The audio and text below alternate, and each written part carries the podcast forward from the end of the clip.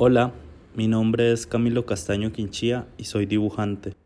La palabra dibujante me gusta más que ilustrador porque me hace pensar en lápiz y papel, en sencillez, y así definiría mi trabajo, sencillo e íntimo. En mis dibujos y minicómics vierto mi experiencia vital en una suerte de autobiografía, o mejor, autoficción. Soy un hombre gay, migrante, vine de Colombia a México hace unos años y estas circunstancias atraviesan mi obra. La amistad, el amor, el sexo, la soledad, el duelo, la introspección son temas que resumen el tono de mis dibujos. Bebo de mi experiencia personal para comunicar mi mirada sobre las relaciones, una mirada que ha cambiado con los años. Hoy por hoy me interesa hacer un llamado a la ternura. Desde que una amiga muy querida me habló del manifiesto de ternura radical, entendí que un camino que quiero seguir es el de la suavidad. En mis dibujos me permito ser frágil e invito a otros a abrazar sus fragilidades para acompañarnos a sanar. Me gusta citar a Bell Hooks cuando dijo que sanar no es algo que hacemos en soledad. Sanar es una tarea que hacemos entre todos.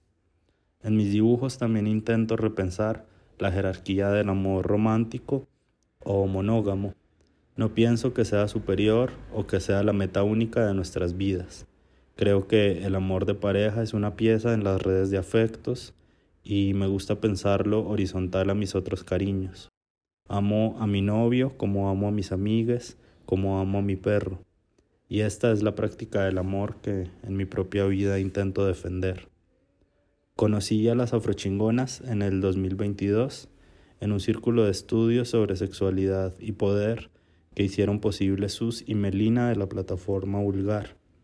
Allí hice amigas que son cada vez más y más importantes para mí y con Scarlett, Valeria y Marbella hemos venido alimentando cariño y compañía. Estoy muy feliz de haber dibujado en vivo durante la grabación de su podcast sobre el amor y que las afrochingonas me invitaran a compartir un espacio del que por un momento dudé si pertenecía. Me alegra que el amor nos acerque y nos ayude a pertenecer. Pueden ver más de nuestra colaboración en Instagram y más de mi trabajo en arroba dibujos de Camilo.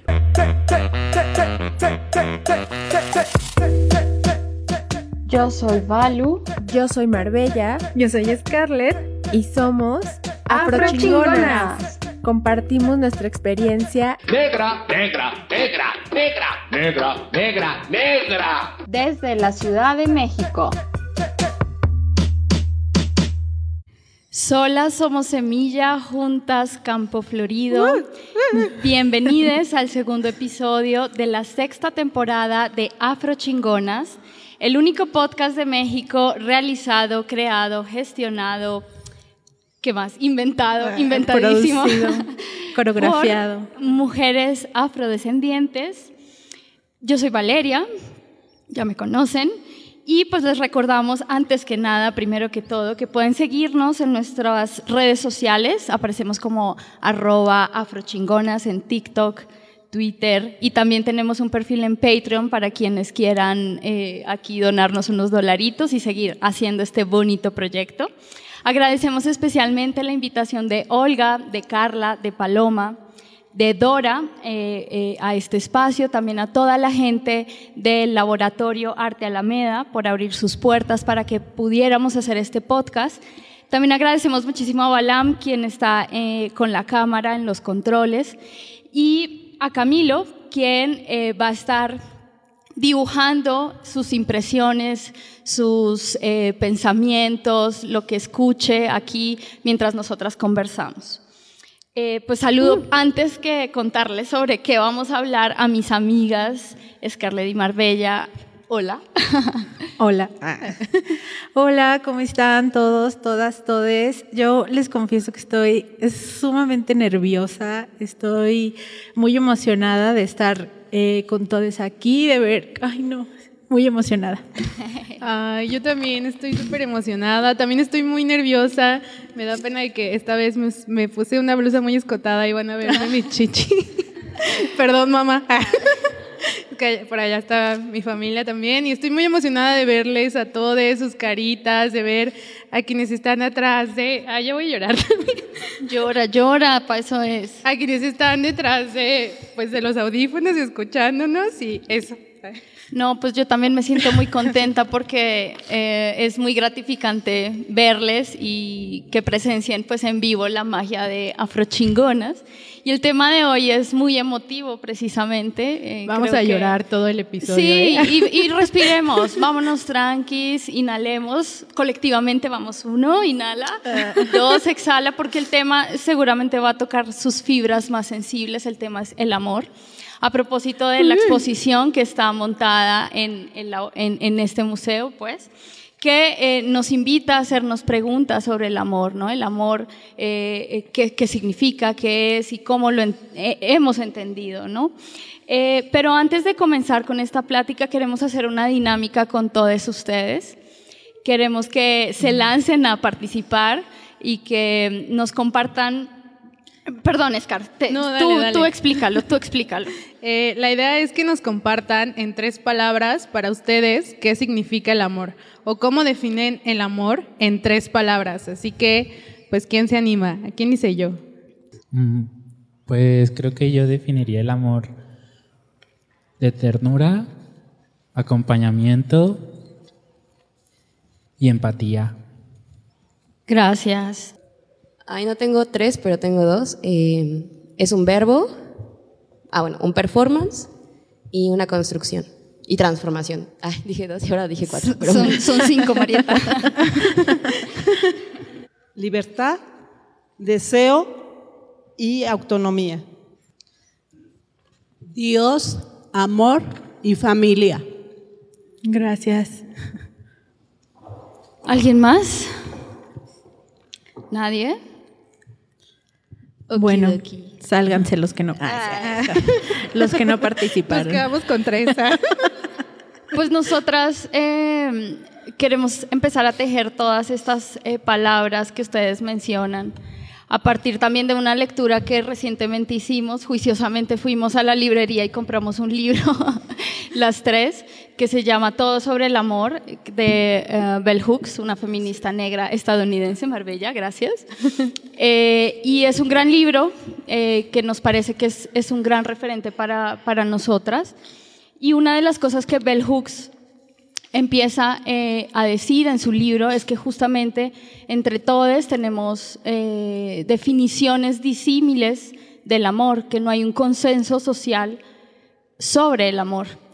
Y me gustaría empezar por esa pregunta para que conversemos. Chicas, ustedes, ¿cómo definirían el amor en sus vidas? Ay, no sé, es, es una pregunta pues sumamente difícil y la verdad es que me gustaría como tener mis tres palabras para definir el amor, pero justo después de acercarme a este libro y como de leer y de reconectar con algunas ideas que yo como había desarrollado antes de conocer el libro, siento que cada vez estoy más interesada en conocer qué es el amor, pero más lejos de definirlo. No sé si me explico. Y mmm, leer el libro me recordó como un montón de cosas eh, que han atravesado mi vida y, y, recuerdo muchísimo que cuando empecé a cuestionarme sobre todo esto acerca de las definiciones del amor y tal, eh, pues fue un proceso sumamente confrontativo porque significaba eh, repensar un montón de las ideas que había concebido acerca del amor y transformarlas, ¿no? En, en, justo en el primer episodio del libro, Bell Hooks menciona que eh, el amor nace pues desde la crianza, ¿no? Y que muchas veces cuando hay algunos vínculos o algunas relaciones de abandono, esa, esa relación que tenemos con el amor o esa percepción que tenemos del amor se ve quebrantada, ¿no? Entonces así como desde las dos primeras líneas del libro, yo así de, ya suéltame, así, Por mi piernita. Entonces, pues sí. Sí, justo me pasó similar a Marbella, o sea, los primeros dos episodios yo berreando, les mandé audio a ellas así de no puedo, me está confrontando demasiado lo que estoy leyendo. Y eh, algo que, una afirmación con la que inicia un poco el libro y que me gusta iniciar y me gustaría iniciar como este podcast y este proceso de reflexión conjunta es que yo no sé nada sobre el amor, o sea, me declaro una inexperta ah, y como dice Juan Gabriel, quería hacer ese chiste, yo no nací para amar, ah, no, no es cierto, sí nací, pero justo eso, empezar a, a decir que es muy complejo para mí también definir el amor eh, el leer este libro fue algo súper confrontativo, lloré mucho y voy a seguir llorando porque no lo terminé de leer, entonces me sigue ahí el trauma. Y varias de, las, varias de las cosas que dice es que pues aprendemos a amar en la familia, aprendemos a amar desde los primeros cuidados que tenemos, desde cuando éramos pequeños, ¿no? Desde que la persona que nos cría, la persona que nos empieza a cuidar, eh, recibe nuestra primer sonrisa de agradecimiento por esa papilla, por esa comida, por esa leche, eso es amor, ¿no?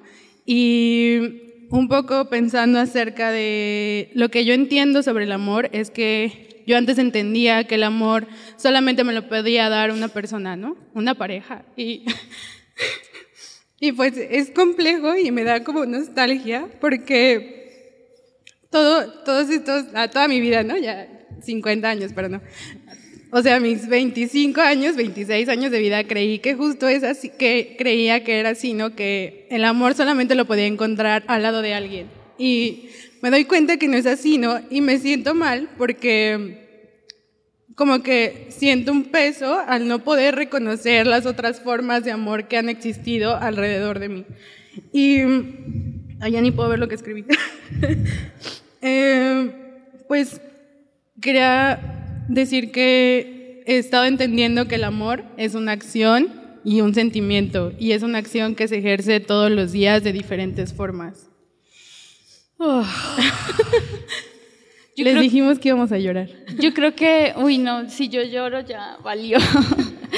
Este, no, yo creo que el amor ha sido también para mí una gran pregunta.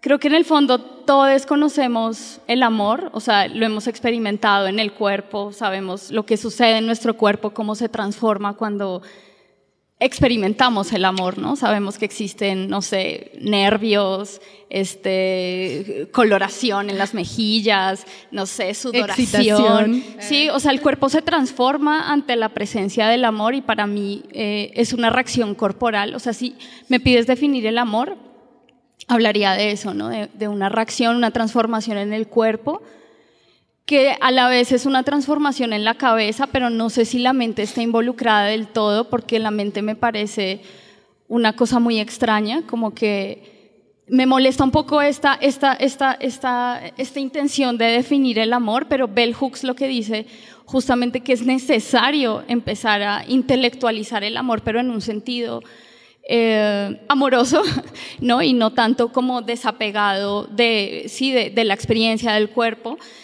porque justamente en, ese, campo confuso de definiciones es donde, se, radica nuestra incapacidad para amar, ¿no? Y bueno, pero para mí el amor ha sido una gran pregunta, como que también he colocado, por supuesto, el amor en, en, en, solamente una persona y esa persona es una pareja y es un hombre, este, y que a veces es un hombre que no sabe amar, ¿no? Y que no corresponde al deseo de compartir, de transformar, de sanar juntix. Y es muy frustrante, ¿no? Es muy frustrante. Entonces sentimos, yo no nací para amar y no sé qué. Y luego nos damos cuenta cuando terminamos una relación que el amor se encuentra en muchísimas cosas que no veíamos eh, antes de esa relación, ¿no? O en, el momento en el que estábamos en esa relación. Pero definitivamente una de las cosas que, más bellas me parece que dice Bell Hooks eh, dentro del libro, ¿no? y que lo dice desde el comienzo, es que el amor es una práctica, ¿no? porque se ha definido socialmente ¿no? desde las hegemonías de, lo masculino, de lo este, capitalista, ¿no? el amor como un sentimiento, como una emoción únicamente. Y, eh, eh, y Bell Hooks pues habla de- del amor y cita un montón de autores también que pretenden eh, hablar del amor como una práctica diaria y esto es como lo más, lo más lindo porque pues sí, te puedes encontrar el amor en un pasito que das Totalmente. viniendo al museo a ver afrochingonas. Ah. Pues, am, como retomando esta idea que mencionas, Valo, acerca del amor como una práctica, em, pienso eh, cómo fue la forma o cómo es la manera en la que yo me acerqué como a esta concepción del amor distinta al amor romántico. Y no fue a través de Bell Hooks. Ah, lo siento. Soporta Bell Hooks. Ah, no, no es cierto.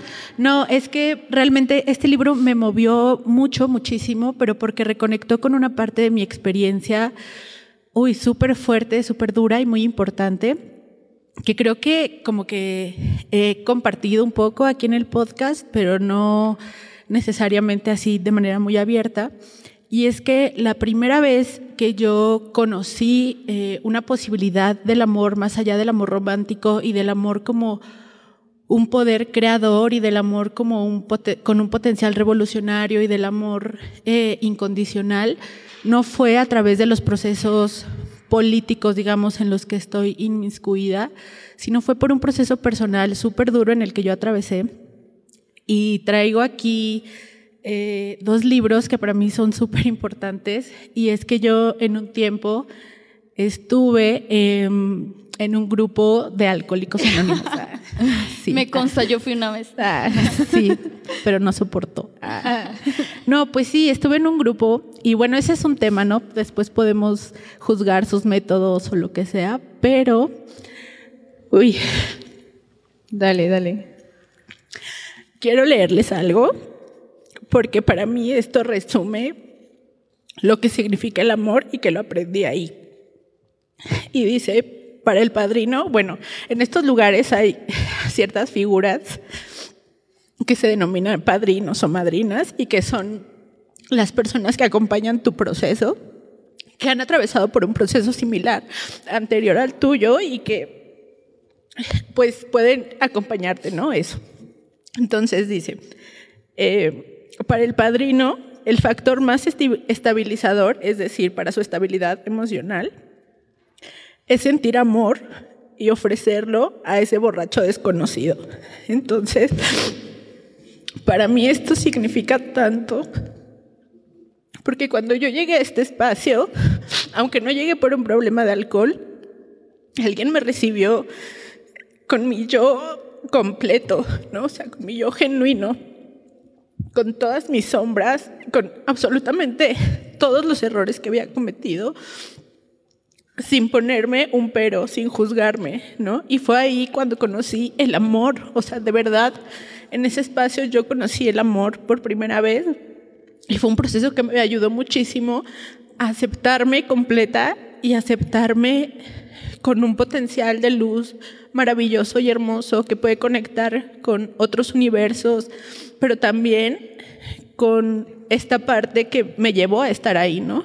Que es una parte pues oscura, desgarradora, gracias, oscura, desgarradora, triste, eh, culera, en pocas palabras, ¿no?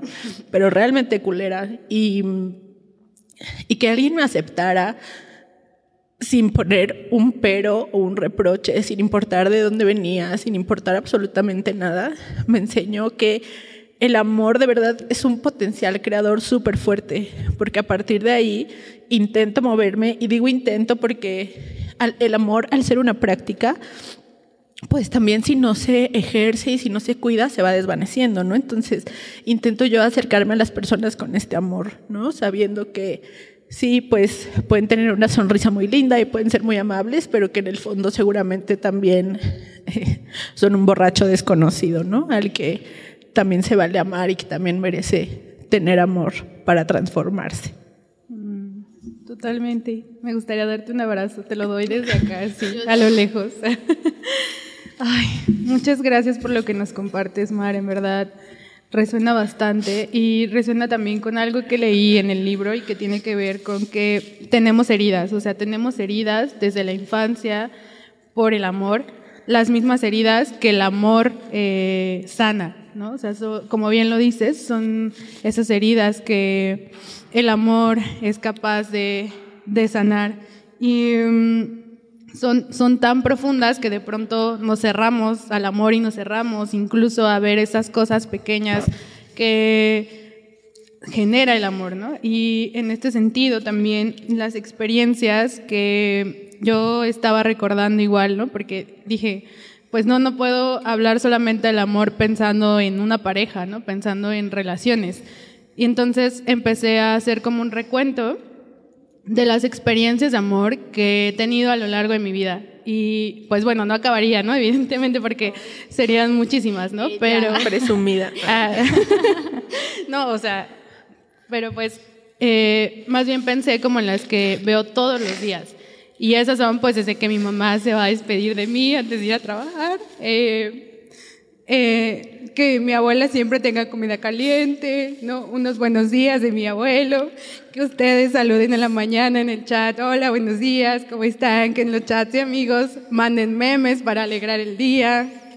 Eh, no sé, que cuando voy a las tortillas, el- la señora me reciba amablemente, me pregunten cómo estoy, ¿no? Que esas acciones que de pronto uno minimiza o cuando andamos en esta cotidianidad, en este ritmo del sistema capitalista que tienes que andar súper en chinga todo el tiempo, se te olvida observar esas cosas, esas cosas que son sumamente valiosas y que pues son unas expresiones del amor que están ahí, ¿no? O sea, que quizá no es porque la señora que venda tortillas me ame, sino más bien que tiene que ver con el reflejo que del amor que ella siente por ella misma, por su día, porque le fue bien, porque no sé qué, y decide decirme buenos días o buenas tardes o buenas noches, ¿no? O sea, esas son experiencias cotidianas que muy pocas veces observamos y nos detenemos a ver, ¿no? Porque andamos en esta dinámica constante de córrele para acá, córrele para allá, que hay que hacer esto, que hay que hacer lo otro, que se nos olvida completamente todo eso. Sí, yo pienso que, que Afrochingonas es un proyecto de amor entre las tres, pero también de un- un- una necesidad de, no sé, de hacer algo. Nosotras tres nos conocimos como a partir del dolor. Tenemos un episodio sobre el dolor que se llama Doloridad, eh, eh, lo sacamos hace poco, y justo compartimos que nos encontramos a- eh, eh, por eso, ¿no? Nos encontramos porque nos dolían cosas y, y, y nos vimos reflejadas, resonadas en el dolor de la otra y decidimos crear algo juntas, pero creo que el, el- el principal motor de Afrochingonas, más que el dolor, ha sido el amor. Y eso justamente no ha implicado que dejen de existir conflictos, peleas, desencuentros, eh, pues desacuerdos, ¿no? Eh, diferencias, y creo que, que se trata justamente de enfrentarse a todas esas vicisitudes con, con una actitud eh, propositiva, ¿no? con una actitud eh, de escucha, de apertura, entendiendo también, como decía Marbella, que la otra es luminosa, es, la otra es muy bella, ¿no? muy colorida, muy eh, sensible, eh, que, que- que nosotras eh, sí justo nos vemos y decimos qué bella, qué hermosa, pero también nos conocemos profundamente y no les quiero contar. No, y lo que les falta. nuestras, nuestras, nuestras, sí, nuestros lados, nuestros lados más oscuros, nuestras sombras, como dice Marbella porque las, las tenemos, ¿no? Y justamente Bell Hooks ah, dice que, que- que- que uno de los grandes impedimentos del amor es, es la mentira, ¿no? Que aprendemos también a mentir y por lo general, hola, ¿cómo estás? Súper bien, ¿y tú? O sea, desde ahí eh, de pronto no estás bien, pero por la mera costumbre eh, estás mintiendo, ¿no? Y que hay eh, diariamente, cotidianamente, un montón de mecanismos que nos hacen eh, conducir en la vida eh, a partir de la mentira, ¿no? Desde estas preguntas tan simples de ¿cómo estás? Entonces, eh, eh, ella dice que una cosa fundamental para construir desde el amor es, es la verdad, ¿no? O sea, ver a la otra persona tal cual es y mostrarte, tener la valentía de mostrarte, pues, con tus luces y tus sombras, diría Marbella, ¿no? Entonces, creo que Afrochingonas ha sido eso, ¿no? Como la oportunidad de poder crear eh, con muchísimo amor y eso no quita, insisto, el hecho de que existan problemas, conflictos, desacuerdos, desencuentros, bla, bla, bla, bla, bla, bla, bla. Totalmente. Sí, pues también algo que menciona el libro es que para mm, encontrar el camino hacia el amor o para dirigirse por el camino del amor, primero hay que curarse. Y también hace énfasis en la colectividad y en lo importante que es compartir este amor y dejar de lado como la concepción individual del amor, como incluso del amor propio estos discursos que se venden como amor propio que están basados en el individualismo y nos invita también a crear en colectivo. Pero esta parte de, de, de sanar se me hace súper importante, ¿no? Porque justo eh, creo que es fundamental justo para evitar el amor, curarse primero, o no sé si primero o es un trabajo como paralelo es, o como, sí, es como un simultáneo, como irse curando a través del amor para llegar al amor, ¿no? No sé si esto tiene sentido, pero sí. pienso eso. Pues a mí, o sea, como que esa afirmación, cuando la hacen influencers o personas... Eh, como yo. este, o sea, no tú, pero sí hay personas, pero sí hay, o sea, no porque no seas influencer, ah, sino porque justo de pronto hay como una tendencia en redes sociales o en eh, personas que hablan sobre el amor a decir como, pues no vas a conseguir pareja o no vas a vivir el amor hasta que te ames a ti mismo. Y eso me parece como una afirmación súper fuerte porque entonces te hace sentir que no eres merecedor de amor cuando en realidad sí lo eres. O sea, más bien son procesos, son heridas que estás trabajando, que estás sanando y eso no significa que no merezcas amor o incluso de pronto una pasa por procesos de ansiedad, de depresión, por procesos emocionales que pues eso no significa que no dependen de ti y eso no significa que no merezcas ser amado, ¿no? Entonces, por eso tengo un poco de conflicto como con eso de primero hay que sanar y después, eh, o no, más bien, primero importa el amor propio antes de ser amados. Sí, pues me parece que, bueno, hemos compartido bastantes ideas. Eh, como importantes y a mí me gustaría retomar antes de, de cerrar esta esta primera etapa, ah, este, esta primer, pues sí, parte de nuestro podcast, eh, la relación, y creo que es algo que mencionabas, no sé si es Car o Balu, se me olvidó, pero como esta parte de estar todo el tiempo en una dinámica de producción. Sí. Y creo que eso es importante retomarlo porque en este libro Bell Hooks afirma que el, capital, el capitalismo y el amor son antagónicos, ¿no? O sea, que el, el, amor no existe o no puede existir en el capitalismo mientras no intentemos buscar el amor. O sea, no sé si me estoy explicando claramente o mejor lean, ay, sí, mejor lean ustedes el libro. Capítulo 5. Pero eh, ella habla de esto, como de estas dinámicas de producción que nos alejan del amor y del conectar con otras personas por estar pensando como en la producción, en la supervivencia y en, en, en la creación como material más allá de las conexiones. Eh, pues sí, emocionales y espirituales, que ese es un tema que, que me gusta muchísimo y que después de la pausa vamos a, a abordar. Entonces, eh, ¿quieren decir algo antes de mandar a pausa? No, creo que no. no. Va. Pues bueno, gracias por seguir, llegar y estar aquí con nosotras. Vamos a una pausa comercial y ya volvemos. regresamos. Este es un espacio promocional. Si te interesa compartir y promover tu trabajo, contáctanos. Bueno, pues estamos de regreso a este episodio súper chidísimo, chingoncísimo, afrochingoncísimo eh, sobre el amor. Y pues yo quiero retomar una idea que ya no desarrollé en, en la primera parte y esta tiene que ver con que eh, muchas veces nos han contado, nos han dicho que el amor solamente se relaciona con el afecto y las demás dimensiones quedan fuera, ¿no? Dimensiones como el cuidado, como palabras de amor, ¿no? Como el, el cariño, el reconocimiento, el respeto, ¿no? Y esto es algo que depende completamente de cada uno de nosotros y es también algo que yo como que he reflexionado con esto de que cada persona tiene su lenguaje del amor. Y, y, que cada persona demuestra amor de forma diferente, pero también se siente amades de formas diferentes, ¿no?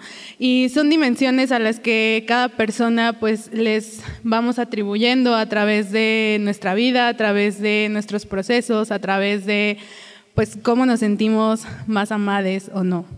Y pues ahora eh, quiero regresarme a la idea que estábamos comenzando a construir en torno a el capitalismo y el amor.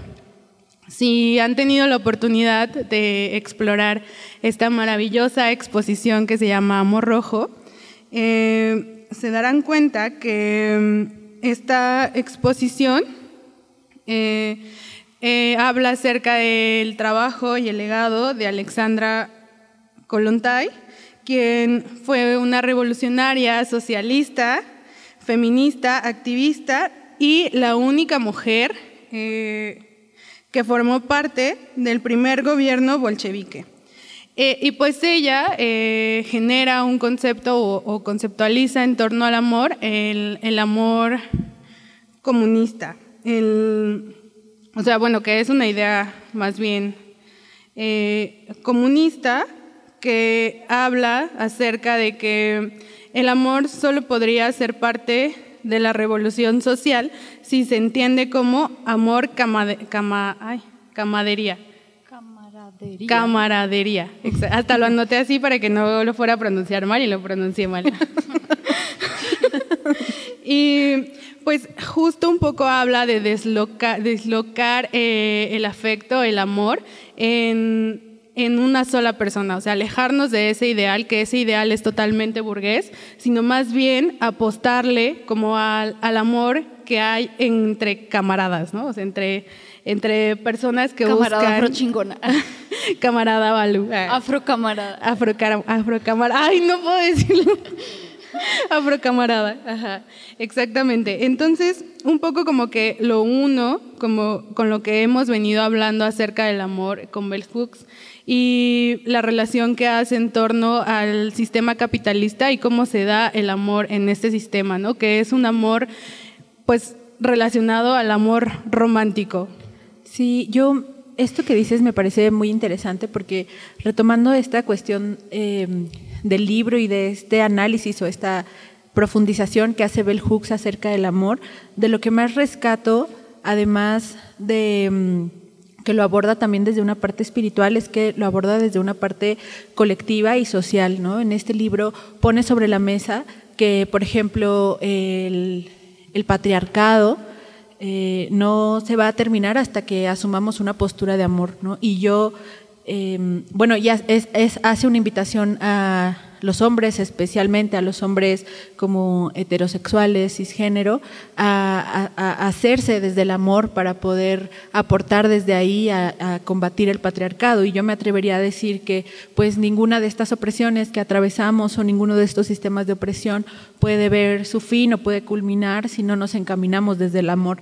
Pero cuando digo esto me siento como un poco boba o como una idea un poco absurda porque siento que hemos desgastado tanto la palabra amor que el decir que nuestros movimientos sociales o nuestras potencias políticas estén basadas en el amor parece algo como súper eh, melosito, como no sé, como una cosa que sí, como algo cursi, no porque lo cursi tenga algo de malo, sino porque al hablar de esta potencia del amor para derribar como estos sistemas de opresión se habla también de generar comunidad, ¿no? Y de generar estrategias de, eh, pues de lucha, de emancipación, que estén alejadas como precisamente de estos sistemas que queremos combatir.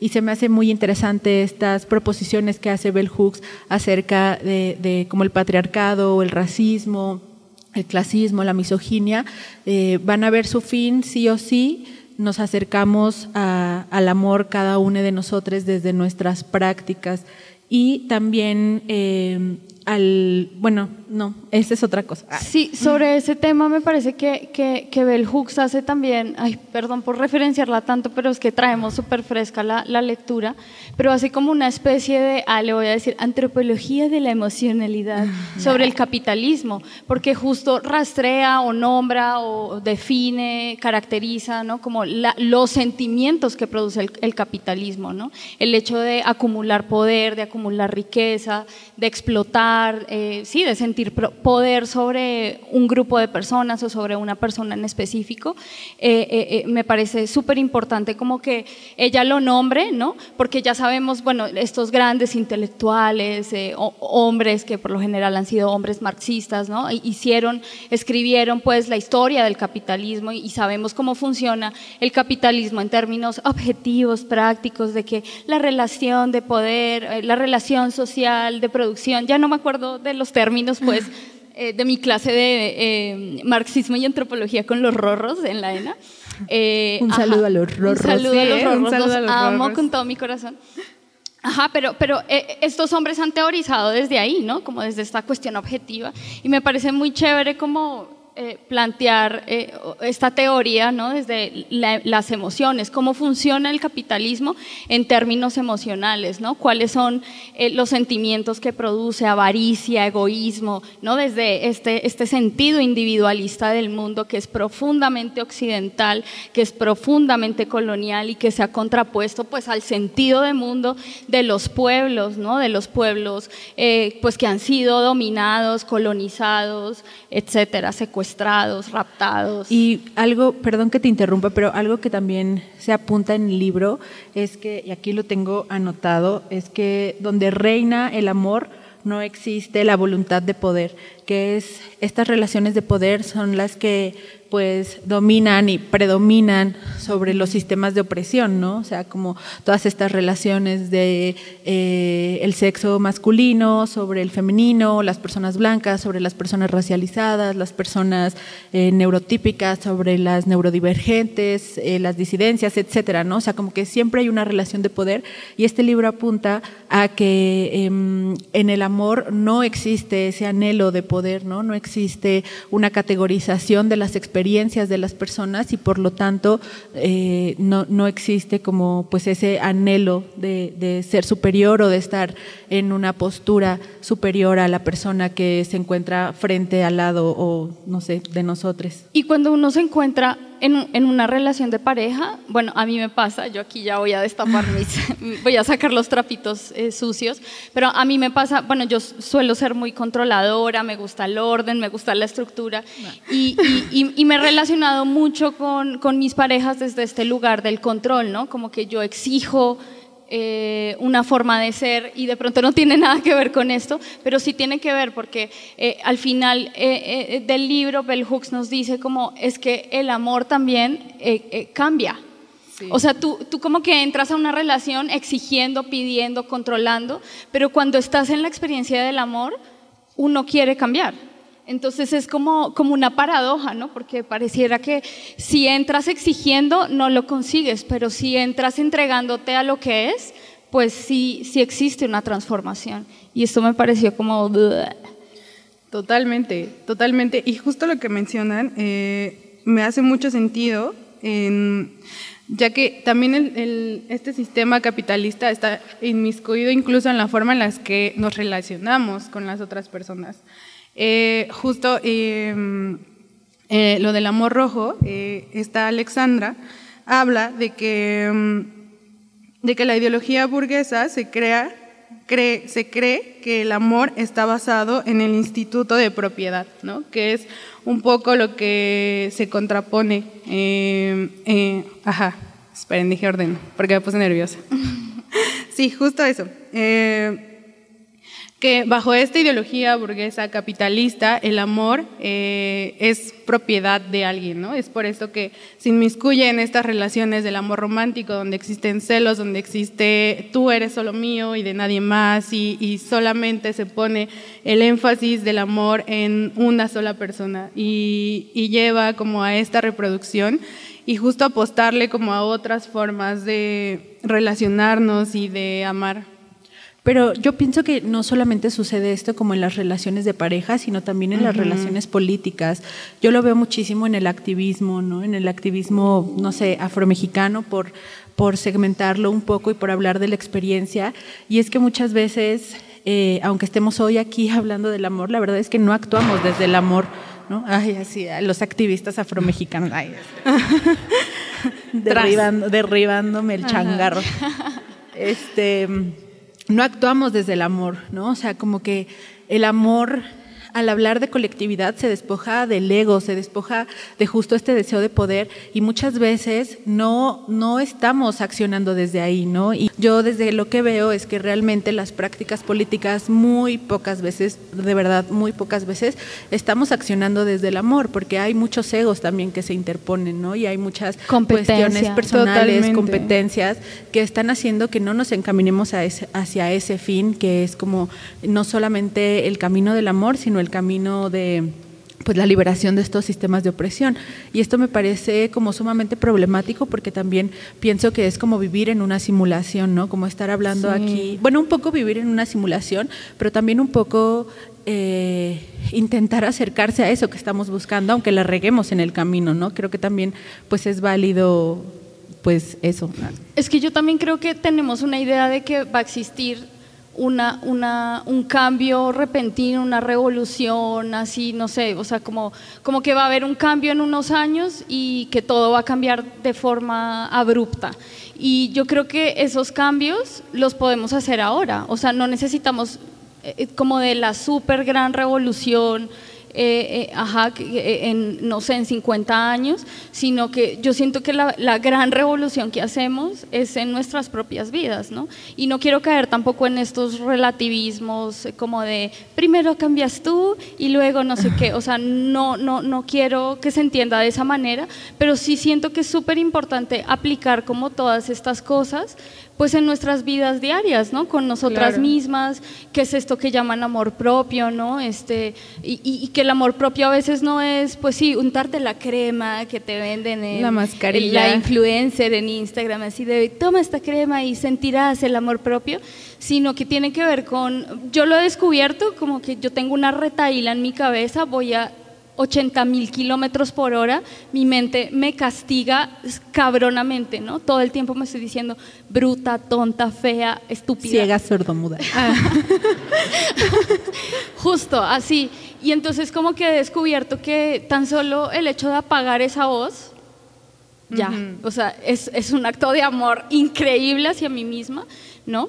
Eh, y que estoy aplicando, eh, o sea, que eso para mí significa una gran, una gran ganancia en mi vida y que eso puede eh, repercutir eh, eh, consecuentemente en, en tener una excelente relación con mi vecino, con el señor de la tienda, con mi perrito, con Marbella, con Scarlett, con mi mamá. O sea, es como, como ¿saben? Como, ajá, porque eh, no sé si lo dice Bell Hooks o lo dice alguien más, pero eh, no me acuerdo dónde lo leí hace poquito que decía, cuando sana uno, sanamos todos. Sí. porque si yo eh, apago la voz que me dice y que me enoja y que me, me alborota y que estoy yo, ¿no? En modo reactivo, salgo a la calle y me peleo con el taxista que se pasó el alto, me peleo con la señora de los perros que no sé qué, no, o sea, me pele- yo, mi naturaleza es muy peleona. Y, y- y- pero he descubierto eso, que cuando hago un acto de ese estilo, salgo a la calle y todo está. Entonces Totalmente. creo que eh, eh, de eso se trata, ¿no? Más, y, y- y como que un poco siento que el pajazo mental del activismo ha sido creer que esos cambios van a ocurrir afuera. Y claro que van a ocurrir afuera, pero también tienen que ocurrir adentro. Totalmente. Y además, justo un poco como lo mencionabas tú, Mar, hace rato, es que muchas veces en el trabajo activista solamente eh, vemos la parte buena de las personas y no nos atrevemos a mostrar incluso la parte, las sombras, que son unas sombras que se reflejan. O sea, puede que quizá Valu no tenga nada que ver, pero yo estoy reflejando mi parte oscura en ella y entra el conflicto, ¿no? Incluso también eh, se romantiza demasiada estas, estas colaboraciones, estas relaciones, incluso en, en colectivos, entre nosotras, que nos ha confrontado cuando vemos nuestras sombras, ¿no? Nos hemos confrontado nosotras también y ha sido duro, pero pues ha sido un, un aprendizaje constante, que justo no es un aprendizaje totalmente externo, sino también interno, ¿no? Pero tampoco totalmente interno, o sea, es de ambos y ambos coexisten a la par. Es necesario también justo, como bien dices, Balu, revisar como los procesos internos de cada uno. O sea, a mí me estaba pasando ahorita en el podcast, o sea, yo traía acá mi chip de que no, la estás regando, estás nerviosa, no lo estás haciendo bien y no sé qué, y así. Cuando te escuché decirle, decir eso, yo dije como, pues sí es cierto, estoy cayendo en esto, tengo que apagarlo y tengo que conectarme con lo que estoy sintiendo ahorita, con lo que estoy experimentando, con lo que estoy compartiendo con todos ustedes, porque al final de cuentas es un chip que está constante, está todo el tiempo ahí, de pronto cuesta trabajo apagarlo, pero es parte de ese proceso y es parte de ese amor que nos damos y que puede ser una cosita chiquita, pero es súper importante porque eso de pronto hace la diferencia en el exterior. Sí, totalmente. También pienso que mm, eh, esta cuestión de abordarnos desde el amor puede parecer justo como decía hace un momento un poco cursi o que deja de lado como cuestiones eh, sistémicas mucho más grandes, ¿no? Y este libro justo ah, tiene la respuesta a todo. Entonces habla de eh, eso. Voy a permitirme leer un párrafo porque, mm, eh, bueno, contextualizando un poco, habla acerca de asumir la responsabilidad por ese amor que queremos sentir y que queremos compartir con las personas.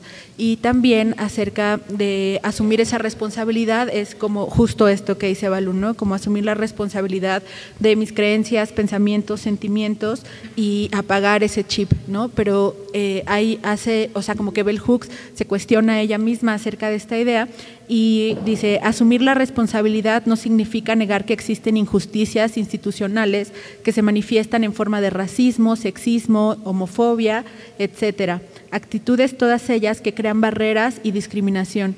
La mera asunción de responsabilidad no significa que se puedan prevenir los actos de discriminación, sin embargo, se puede optar por reaccionar ante la injusticia. Y esto me parece sumamente importante porque parece que cuando hablamos de amor estamos hablando como de vibrar bonito y de que todo está lindo y no sé qué, y que entonces las cosas que están sucediendo a nuestro alrededor, estas violencias sistémicas, desaparecen. Y esto no es así, ¿no? O sea, nosotras podemos estar, pues sí, eh, eh, encaminándonos hacia el amor y tal, pero nuestros cuerpos no dejan de ser atravesados por el racismo, por... Eh, la discriminación, por el clasismo, por eh, el capacitismo, o sea, me refiero como en general, ¿no? A, las experiencias de las personas, que, tomemos la responsabilidad de encaminarnos hacia el amor, no borra como todas estas experiencias y todo esto que está sucediendo en el mundo, pero sí nos ayuda a tomar decisiones que puedan afrontar esas injusticias y creo que eso es importante, ¿no? Y justo en la mañana que estaba como revisando eh, mis apuntes para venir acá y charlar y todo, se me ocurrió una gran frase, ah, pero creo que es de esas frases como que cuando las piensas están padres y luego ya cuando las dices es como, ah, ah. Dila, dila, ah, órale, dila, dila. Es que creo que, es que no sé dónde la apunté, pero creo que era algo así como que, ah, me da pena. Ay, no, dila. Pero algo así, y, lo, y, la, y la escribí pensando justo en afrochingonas, ¿no? O sea, como que puse... Solas somos, solas somos semilla y juntas. Campo florido.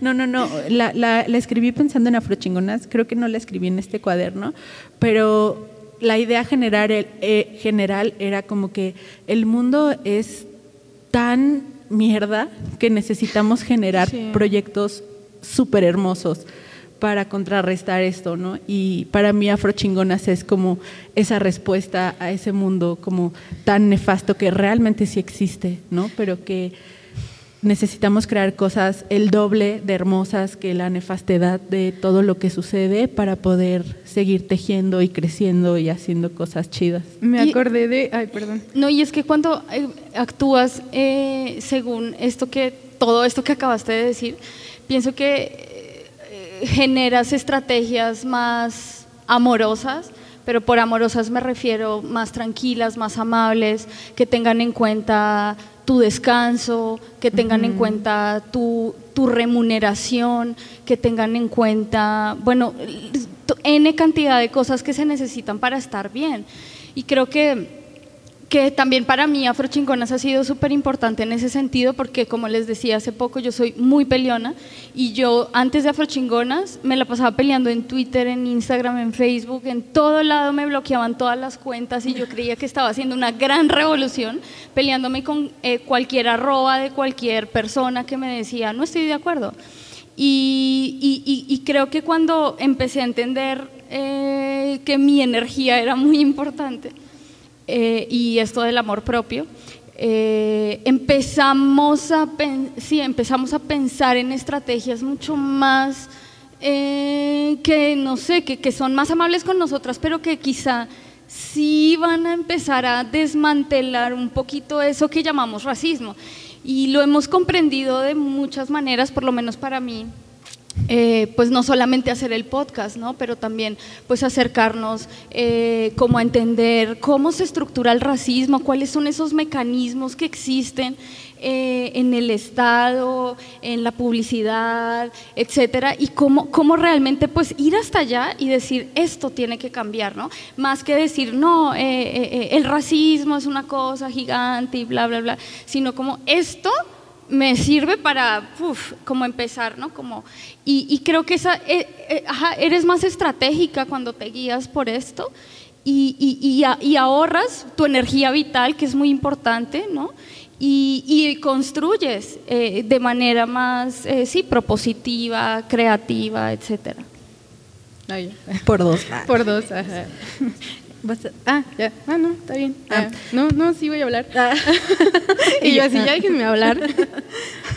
este, ya te se me olvidó. No, este, justo cuando tú estabas hablando, Mar, me acordé de una historia tuya hace poco eh, que vi, que decía que de pronto una se siente como estas florecitas que crecen en el asfalto.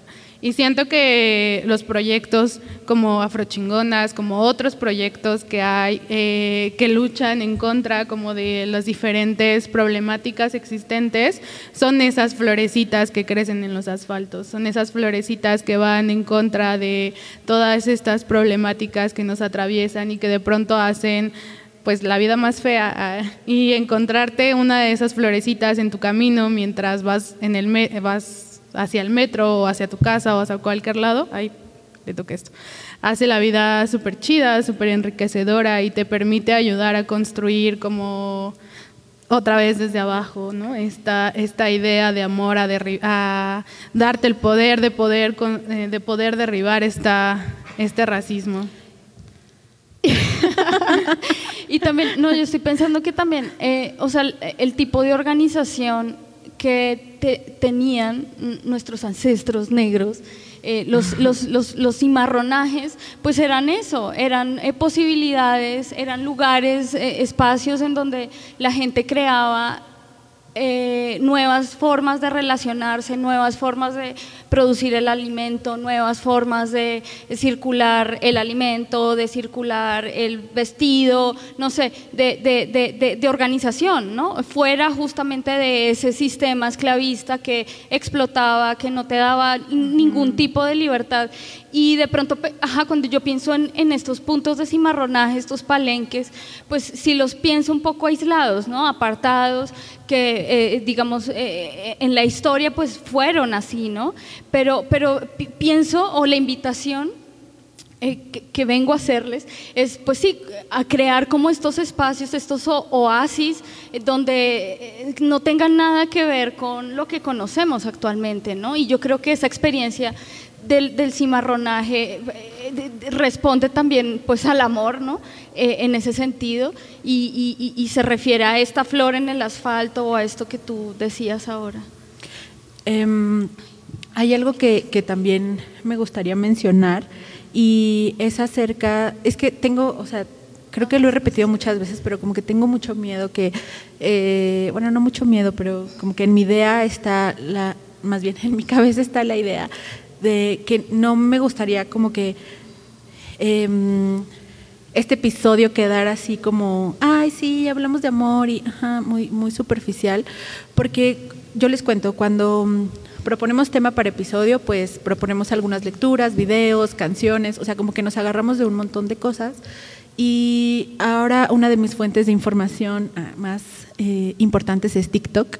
Entonces, eh, entonces como que buscando en TikTok cosas así sobre el amor y no sé qué, me encontraba eh, críticas no precisamente a Bell Hooks, pero sí como a un pensamiento similar a lo que ella propone y decía que eh, pensar que podemos encaminarnos hacia el amor es pensar de una forma súper clasista, porque no todas las personas tienen posibilidad de pensar o de encaminarse en el amor porque están preocupadas por otras cosas, ¿no? Como, no sé, el alimento para sus familias o sobrevivir el día a día, pero yo no estoy nada de acuerdo con, con esta crítica que encontré y es porque hace un rato les compartía como mi experiencia en este grupo eh, de autoayuda de Alcohólicos Anónimos y de verdad las personas que estábamos ahí o las que estaban ahí, las que me acompañaban, no eran personas que se pudiera pensar tenían tiempo para pensar en el amor, ¿no? O sea, era banda súper racializada, precarizada, banda que había pasado por un montón de cosas y que había hecho un montón de cosas culeras y feas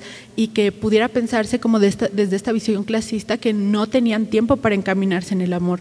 Pero algo que dice Bell Hooks aquí en, en el libro y que me parece importante rescatar y lo uno a esto es que el amor es, eh, se manifiesta en nosotros independientemente de cualquier cosa, ¿no? O sea, como que la semilla está en nosotros y eh, no, no es cuestión solamente de personas eh, con dinero y con tiempo libre el hablar de amor, ¿no? O sea, como que yo las personas que encontré ahí de verdad trabajaban así de 9 de la mañana a 9 de la noche que empezaba la sesión y llegaban a esa hora a encaminarse al amor, ¿no? O sea, entonces no es una cuestión de clase, eso es una mentira, ¿no? Al menos para mí que nos quieren hacer creer o que nos quieren vender que el hablar de amor o el encaminarnos de amor es una cuestión superficial y solo de ciertas personas y creo que esto es importante como aterrizarlo y traerlo aquí porque mientras eh, más despojemos esa idea del amor como, del hablar del amor como una experiencia elitista o clasista, pues más nos vamos a poder acercar a, eso, ¿no?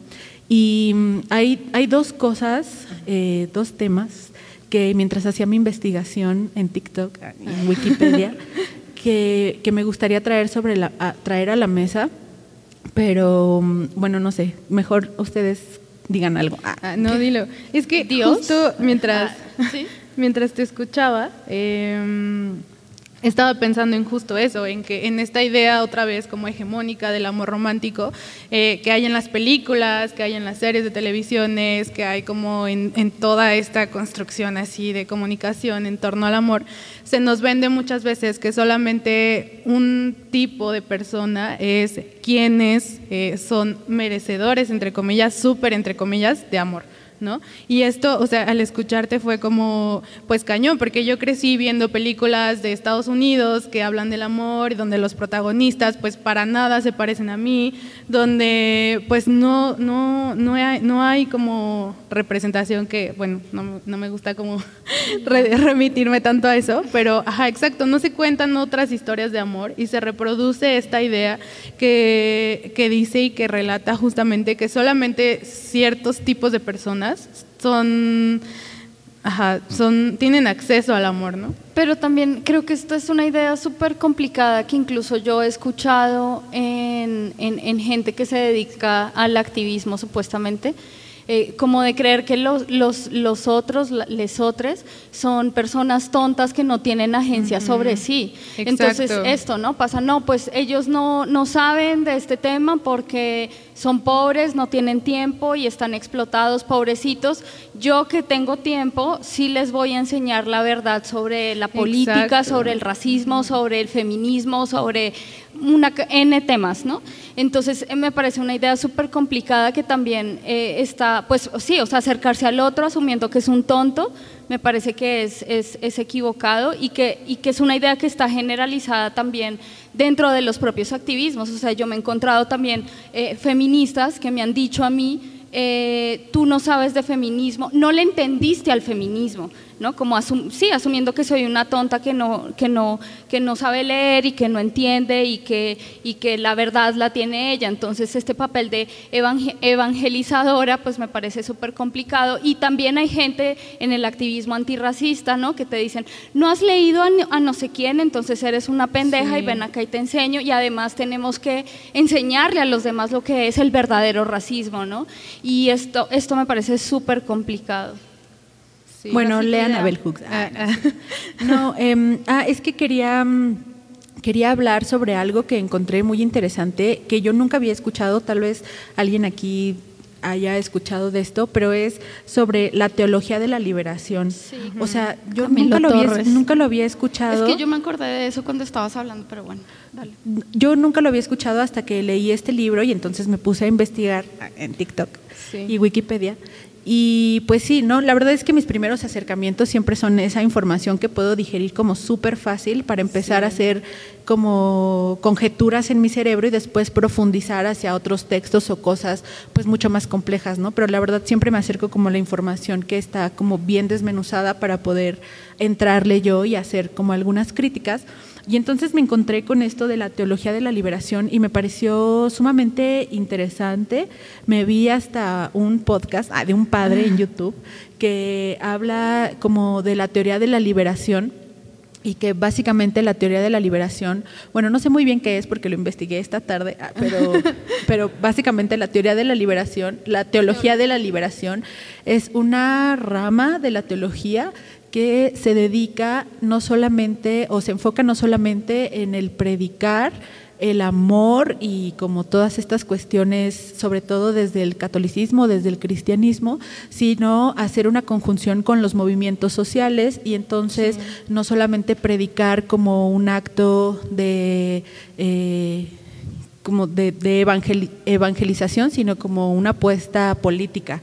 Eh, básicamente eso es como lo que entendí que es la teología de la liberación y sí pues en Colombia tenemos un gran pues no sé si es eh, un gran exponente o es quien inicia como esta esta vertiente que es Camilo Torres que fue un cura eh, que fue guerrillero y que justo pues habla de esto y tiene un concepto que se llama el amor eficaz y justo pues dice que el amor eh, pues tiene que ser eh, revolucionario y que tiene que confrontar estos sistemas de poder y lo hizo Camilo Torres, ¿no? Él se enlistó pues en, en, estos grupos eh, guerrilleros, no sé si hizo parte del ELN o de las FARC, no, no, no recuerdo bien, pero lo mataron, ¿no? Y era una persona pues que estaba súper comprometida con esos cambios, cambios sociales y esa es otra cosa de la que Ah, que, aborda eh, en, un capítulo Bell Hooks que me parece bien chévere, porque habla de estos, estos grandes líderes sociales que encabezaron eh, pues sí, movimientos sociales en Estados Unidos. Martin Luther King también hablaba sobre el amor, a pesar de que muchas personas hoy en día lo critican por no ser suficientemente radical, pues él llevaba una política radical del amor eh, que pues sí, también le costó la vida. ¿no? Entonces creo que sí, en, dentro de los movimientos sociales, pues han habido eh, figuras que a pesar de predicar eh, el amor, pues han, eh, han confrontado con rabia, con dignidad, con las armas, ¿no? Estos, estas violencias. ¿Y ya? yo, sí, fin. No, yo, yo me encontré esto y es que de verdad me pareció como muy interesante. Ahora ya quiero estudiar teología, teología de la liberación. Santa Marbella. Santa Marbella. de Vas a tener tu rezo como Belinda. Ah. Eh, me pareció sumamente interesante porque mm, pues como que vi un montón de cosas, pero algo, algo que vi y me llamó mucho la atención es que un, un, sacerdote con su podcast decía que la teología de la liberación era un arma del diablo, ¿no? O sea, que las personas que decidían acercarse a la teología de la liberación estaban como que en lugar de estar del lado del bien, aunque pareciera eso, estaban del lado del mal, ¿no? Porque Dios lo que buscaba eh, o lo que busca, o sobre todo el Dios eh, como católico o el Dios católico específicamente de ese sacerdote, eh, lo que buscaba eh, el amor es como no confrontarnos, ¿no? Como no ponernos en, en- en- en lucha con las otras personas. Y la teología de la liberación tiene como uno de sus principios cuestionar, ¿no? Y cuestionar a la propia iglesia y las propias creencias que desde ahí se desarrollan. Entonces, como que no sé nada, básicamente, de la teología de la liberación, pero quería comentárselos por si a alguien le interesa y quiere Es que- buscar. Está súper chido eso que dices, Mar, porque justo es, es algo que de pronto pensamos en torno al amor, que todo es color de rosas, que el amor significa decir como te amo, ay, te quiero y amar a todas las personas y todo así. Pero no, o sea, el amor también te mueve a confrontar, te mueve a decir, oye, ¿sabes qué? Esto no me gusta, estás violando mis derechos, estás este, mal pagándome, estás eh, pues vulnerándome, ¿no? O sea, entonces justo eh, dislocar de nuevo esta idea del amor a eso que es color rosa, que solamente implica como te amo, cosas románticas, sino también que es algo profundamente que te mueve, o sea, el amor es, es un motor, ajá, eh, mueve montañas. No sé por qué me acordé de un canto, una alabanza católica. Protégeme, Señor. Este, ajá, o sea, eso, que el, mo- eh, el amor es un motor que te mueve a crear, a hacer un montón de cosas. Pues aquí estamos, a, afrochingonas. Pues. Ay, no, no, no, todavía no. Ay, espera, espera. Es que hay otra cosa que, que me parece muy importante y es cuestionar también el papel del amor en nuestras prácticas políticas y cómo desde ciertas ciertos movimientos se ha enunciado el amor, ¿no? Como el opio del pueblo o, o de las mujeres o no sé, ¿no? Como que, que esa frase que dice mm, mientras nosotras amamos, ellos, Ellos gobiernan y cosas así. Y creo que precisamente estos son ejemplos de lo que no es el amor, ¿no? O sea, como que estas concepciones y estas frases están generadas desde un camino que para mí no es el amor, ¿no? Y, me parece importante como cuestionarlo en nuestros movimientos también para darnos cuenta de que realmente, o al menos para mí, y esto es muy personal, me he dado cuenta que el camino que hemos creado en Afrochingonas y lo que ha florecido ha sido a partir del amor y de tener una conexión también eh, espiritual, ¿no? Que muchas veces es un tema tabú entre lo político porque parece que estamos muy interesados en cuestionar eh, los sistemas y la academia y el discurso y todo, pero al menos a mí eh, me ha sido fundamental entenderme como un ser espiritual viviendo una experiencia humana y no al revés para poder accionar y conectar desde ahí, ¿no? Y entonces, en ese sentido, sostener eh, como el proceso político que, que- llevamos en Afrochingonas. Y en el, en, ya para cerrar, en el libro dice que justamente los dice algo así como que eh, no- si alcanzas la fama, ah, bueno, no porque seamos muy famosas, ¿verdad? Pero, o sea, como que me sentí un poco identificada con eso porque decía como que si alcanzas la fama, pero no has eh, como fortalecido los cimientos de ese amor espiritual, colectivo, comunitario, en algún momento eso se va a derrumbar. Y para mí, honestamente, la clave ha sido eh, encaminarme, y no digo vivir en el amor, sino encaminarme, porque me cuesta mucho trabajo vivir en amor, pero sí buscarlo, encaminarme y estar eh, pues constantemente o la mayor parte del tiempo pensando de esa manera. Totalmente. Y para cerrar, No. ¿sí? O- o- o- No, no, no. Ah, ok. Pues para cerrar yo me voy con que mm, pues el amor es algo que construimos día a día, o sea, no es algo que ya esté dado, no hay un, o sea, yo muchas veces quisiera de pronto encontrar así la respuesta en internet, en un TikTok que me dijera qué significa el amor y cómo vivirlo, cómo expresarlo, cómo sentirlo incluso, pero pues con la plática leyendo Bell Hooks y con todo esto me doy cuenta que el amor se vive cotidianamente, o sea, no podemos significarlo, simplemente se experimenta, se vive y se construye día a día, ¿no? Ya. Pues para cerrar, yo también puedo decir que para mí el amor es una decisión consciente y una decisión diaria consciente que me requiere aquí y ahora. Ay, yo quiero decir otra cosa. Dila. ya, para cerrar. Es que, em, bueno, como que estos días han sido como días complicados em, para mí y mm, me siento muy agradecida y ya. ¿Podemos hacer eh, una pequeña dinámica? Claro. ¿Sí? bueno, déjame preguntarle. Sí. ¿Sí? Ah, gracias. Sí, este. Ay, es que se nos olvidó. Pero como Pasó. podemos editar, todo se puede. Ah, y yo así de un más trabajo. Ah. No, que nos gustaría este. Escucharles. Sí, si alguien quiere decir algo, si le gustaría reaccionar, comentar algo, algún acuerdo, desacuerdo, alguna experiencia. Algo. Sí, allá hay un- una voluntaria. Bueno, eh, soy Laura Rosas, tengo 60 y, casi 62 años y creo que la historia me regresa al tiempo, al tiempo en que se está viviendo ahora con las chicas y el concepto que anteriormente no existía o no se comentaba o no se teorizaba o por lo menos se mencionaba en, en mi generación, ¿sí? Pero que ya estaba latente en, una transición de los años 60, 70, a hablar sobre todo esto, ¿no? Sobre cómo hemos sido mm, como eh, cautivadas, cautivadas en todo este enfoque que manejan ustedes desde el principio del enfoque capitalista, ¿no? Para hablar de términos conceptuales y que no ha cambiado en mucho, ¿eh? Yo no veo mucho cambio porque Televisa existe desde los 70, sigue existiendo y conceptos de, de racismo, conceptos de poder, conceptos de control siguen existiendo. Lo que me gusta es que ahorita estos grupos nuevos que yo veo que apenas están floreciendo y con bastante fuerza conceptual y pues nombro a las afrochingonas que son como parte de este eh, proceso, ¿no?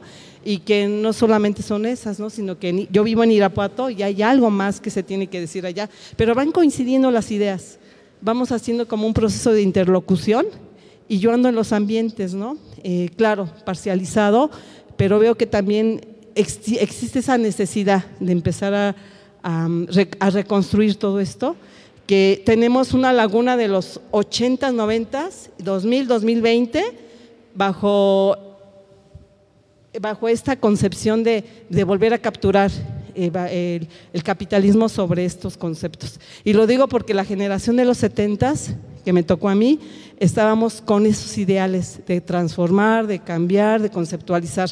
Y sobre conceptos feministas que ya existían, está Amparo Ochoa como una cantautora que ya hablaba de la mujer bajo ese, ese poder patriarcal que se quedó en canción, pero existe la canción de los setentas.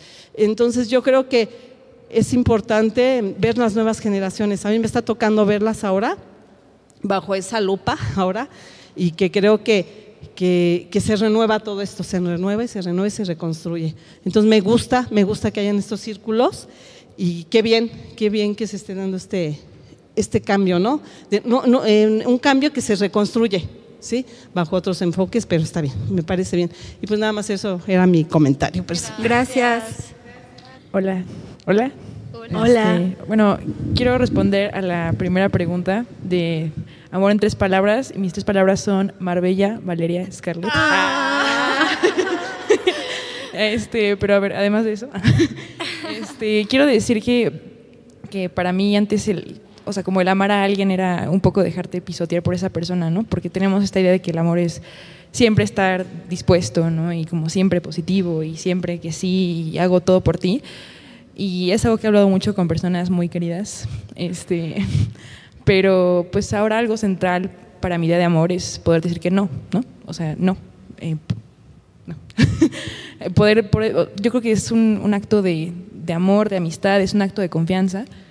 Es muy importante poder confiar en el no de las personas, ¿no? Porque te deshaces, te deshaces de estas ideas de que, ¿qué tal si en realidad me querían decir que no y me dijeron que sí solamente como por, por, por piedad, como misericordia, no sé, no pensé en otra palabra. Este, sonó muy católico mi comentario. Um, pero sí, eh, creo que el no es muy importante para, para el amor. El amor es con límites. Y pues ya. Muchas gracias. Ah, bueno, yo soy Antonieta y mm, tengo pendiente mi lectura de Bell Hooks por ahí. Pero no sé, creo que en algún momento, eh, creo que Balu me platicó un poco como, porque ya tiene tiempo, ¿no? Que te habías acercado, creo que ese material o algo así. Pero bueno, yo tenía como un acercamiento en ese momento eh, de un seminario que tomé que se llamaba ah, Las políticas culturales de, las, de los afectos, las pasiones y las emociones. Ajá, sí. Em, entonces, eh, justo como que la profesora encargada nos dio como también a Roland Barthes en ese momento y mm, con fragmentos de un discurso amoroso y justo con el capitulaje que dice como el, el capítulo del te amo, ¿no? Y, y pues justo ahí es donde como que este autor habla de que pues es un performance el amor. De hecho, eh, el verbo te amo no se puede como accionar como amote, sino te amo porque espera como, o sea, es de los únicos verbos que necesita el espacio de la respuesta del otro para que tenga sentido. Entonces, cuando me hablaba como de esta autora y todo esto, pues yo pensaba mucho en eso, ¿no? Que todavía no lo tengo, a veces lo tengo como muy ordenado en mi cabeza y a veces no. Pero como que se me hace muy, muy consecuente y como muy lógico, así de, pues claro, todo lo tienes que sentir en el cuerpo, ¿no? Y todo, lo tiene, y todo tiene que venir de aquí para que, para que entren y salgan las personas, ¿no? Y no solamente pues esta situación de la pareja, sino como justo una comunidad, ¿no?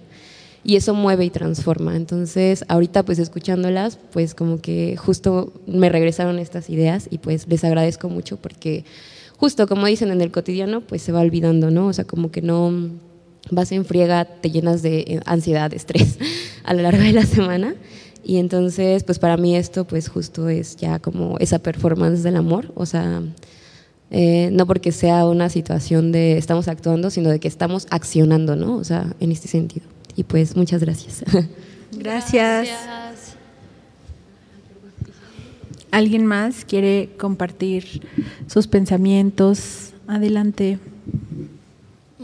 Hola, sí, no, pues yo también quiero felicitarlas muchísimo porque creo que todo el activismo que hacen y poner el racismo, eh, el clasismo y la, todas las formas de opresión que no solamente son las de género en la escena activista de México es súper importante y que eso también viene desde mucho cuidado y desde ponerse en un lugar muy vulnerable, pero para que nos enfrentemos con el racismo y con la supremacía blanca que tenemos interiorizadas, entonces creo que eso también es un proceso muy amoroso y compartirnos pues todo lo que saben, lo que reflexionan, lo que viven, convocarnos aquí para hablarnos de Bell Hooks, creo que nunca hubiera imaginado esto hace cuatro años que empecé en el feminismo, entonces solo agradecerles, felicitarlas y decirles que su lucha pues no están solas y que aquí estamos muchas personas que las respaldamos y las admiramos. Muchas gracias. gracias. ¿Alguien más quiere compartir algo? ¿No? Bueno, pues entonces creo que ahora, sí. Hemos terminado por hoy en esta grabación de el episodio número 2 de la sexta temporada de Afrochingonas. Les recordamos de nuevo que estamos en las redes sociales como arroba afrochingonas y que también tenemos perfil de Patreon si quieren donar algunos dólares al mes, porque eso nos ayuda a gestionar y realizar este bello proyecto. Agradecemos especialmente a Balam en los controles, agradecemos al Laboratorio Arte Alameda, la invitación de Olga, de Carla, de Paloma, de Dora. Agradecemos a todos ustedes que quisieron pasar un martes, una tarde de martes con nosotras para escucharnos, para eh, dejarse llenar de mucho amor. Y eh, les queremos pedir que si les gusta este episodio, por favor que lo compartan, le den like, que nos dejen comentarios, emojis y todo lo que se les ocurra. Eh, recuerden que Afrochingonas está disponible en todas las plataformas de podcast y ahora también en video. Tenemos eh, recientemente un canal de YouTube, en Spotify también lo pueden ver el video. Y nada, pues gracias, gracias infinitas. Este, pues agradecerle a Camilo que ha estado aquí ilustrando cada una de las palabras, sentimientos y cosas que compartimos en ese espacio. Muchas gracias por eh, tu compañía desde la ilustración. Te queremos mucho. Y ya. Solas somos, Somos semilla, semilla, juntas campo florido. Gracias. Gracias. Eh. Para este proyecto autogestivo juntamos nuestros poderes. Yo, Marbella, con mucho amor, colaboro con las imágenes de portada. Yo, Scarlett, me encargo de la edición. Y yo, Balu, escribo el guion. Muchas gracias por escucharnos.